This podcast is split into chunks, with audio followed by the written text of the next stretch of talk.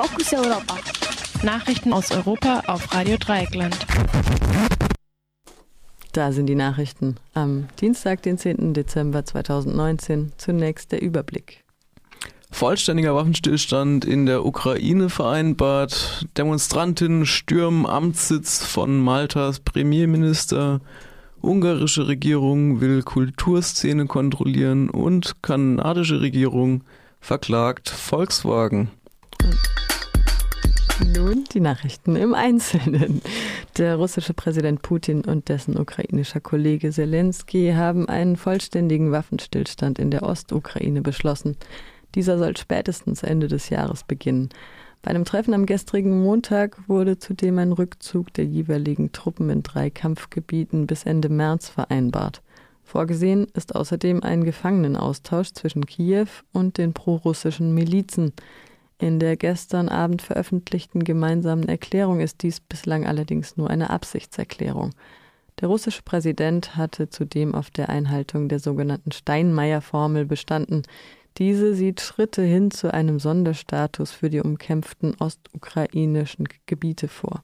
Dazu gehören auch Lokalwahlen in der Region, in den Regionen um Luhansk und Donetsk. Unklar ist, ob die jetzt getroffenen Vereinbarungen tatsächlich umgesetzt werden. Mehrere Versuche, einen Waffenstillstand durchzusetzen, sind bereits gescheitert. Etwa 40 Menschen haben am gestrigen Montagvormittag den Amtssitz des maltesischen Premierministers gestürmt.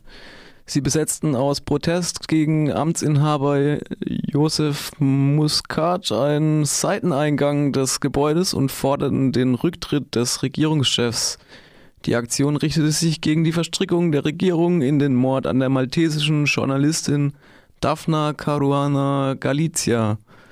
Josef Muscat wird zwar bislang nicht direkt beschuldigt, an der Ermordung Galicias beteiligt zu sein, allerdings ist Muscats langjähriger Stabschef Keith Shempry einer der mutmaßlichen Drahtzieher.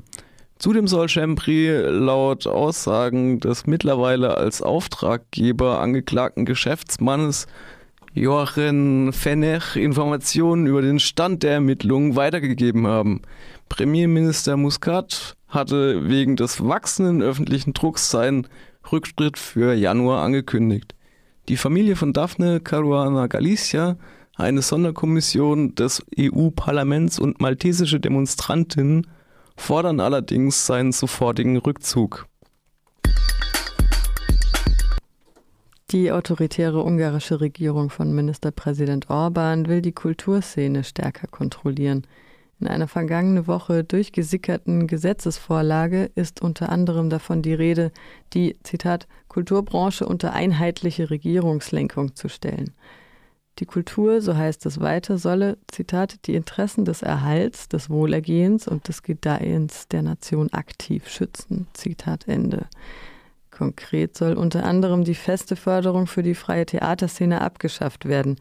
Daneben behält sich die Regierung ein Vetorecht bei der Ernennung von Intendantinnen der Stadttheater vor. Der österreichische Standard vermutet dahinter eine Reaktion auf die Kommunalwahlen im Oktober. Dabei hatte das Regierungslager die Kontrolle über die Hauptstadt Budapest sowie zehn weitere Großstädte im Land verloren. Die kanadische Regierung verklagt den Autobauer Volkswagen wegen Verstößen gegen Umweltschutzgesetze. Das ist das Ergebnis einer vierjährigen Untersuchung nach Bekanntwerden des sogenannten Abgasskandals. Konkret geht es um die Einfuhr von knapp 130.000 VW-Fahrzeugen nach Kanada in den Jahren 2008 bis 2015. Diese Fahrzeuge seien mit einer speziellen Software ausgestattet gewesen, um Verstöße gegen kanadische Abgasnormen zu verdecken. Bereits am Freitag soll die erste mündliche Verhandlung stattfinden. VW kündigte an, vor Gericht eine Vergleichslösung anbieten zu wollen. Der Manipulationsskandal bei VW 2015 wurde 2015 bekannt. In der Zwischenzeit mussten auch andere Hersteller wie Audi zugeben, mit ihren Fahrzeugen gegen Abgasnormen zu verstoßen. Volkswagen musste in den bislang verhängten Strafen und Vergleichen bereits mehrere Milliarden an Entschädigungen zahlen. Das waren die Fokus Europa Nachrichten. vom 10. Dezember 2019 von der Kollegin Pia. Vielen Dank.